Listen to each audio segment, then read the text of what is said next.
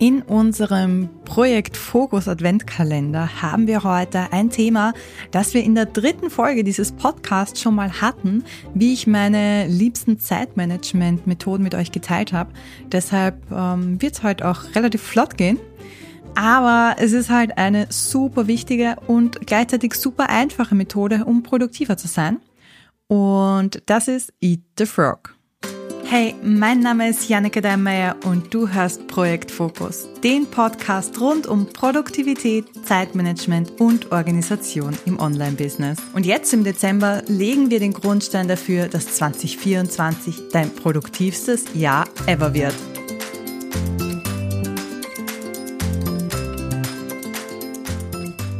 Die Eat the Frog Methode ist eine Strategie aus dem Zeitmanagement und um produktiver zu werden – und sie besagt im Prinzip nichts anderes, als dass du deine schwierigste und wichtigste Aufgabe des Tages, also deinen Frosch, als erstes erledigen solltest. Und der Grund dafür ist ziemlich einfach, weil diese äh, große, schwierige Aufgabe ist meistens die, die wir am ehesten aufschieben, prokrastinieren. Aber diese Aufgabe hat gleichzeitig auch meist das größte Potenzial, damit wir unseren Tag wirklich sinnvoll nutzen und unsere Ziele erreichen. Einer der Hauptvorteile dieser Methode ist, wie ich schon gesagt habe, dass du eben dieses ständige Prokrastinieren und Aufschieben nicht mehr so stark hast. Also wenn das ein großes Problem von dir ist, dass du einfach nicht in die Gänge kommst und die Dinge immer weiter vor dich herschiebst, dann ist das eine Methode, die du auf jeden Fall mal ausprobieren solltest. Dadurch, dass du nämlich die unangenehmste Aufgabe, also die, die du am liebsten weit weg von dir schieben möchtest, zuerst erledigst, vermeidest du, ähm, dass der ganze Stress und die Angst, dass du das irgendwann mal machen musst, sich im Laufe des Tages aufbauen können und dass du dadurch immer unproduktiver wirst.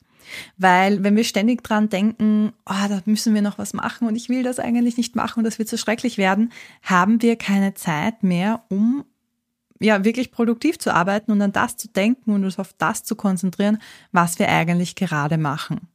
Und der zweite Vorteil ist, dass du dadurch, dass du schon einen großen Brocken erledigt hast, gleich in der Früh, äh, ein Gefühl von Erfolg im Prinzip bekommst und eben auch diese Erleichterung und so, ah, das habe ich mal geschafft, der Rest ist jetzt einfach. Das heißt, es gibt eigentlich nur Vorteile in meinen Augen, weil, sind wir ganz ehrlich, machen musst du die Aufgabe ja sowieso irgendwann und dann kannst du sie auch als erstes machen und nicht erst am Ende des Arbeitstages kurz vor Feierabend.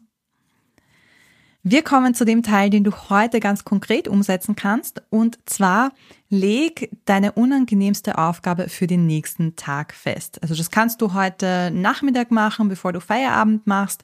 Setz dich hin, schau auf deine To-Do-Liste oder in dein Projektmanagement-Tool oder auf deine Wochenplanung, wenn du die gemeinsam mit mir gemacht hast.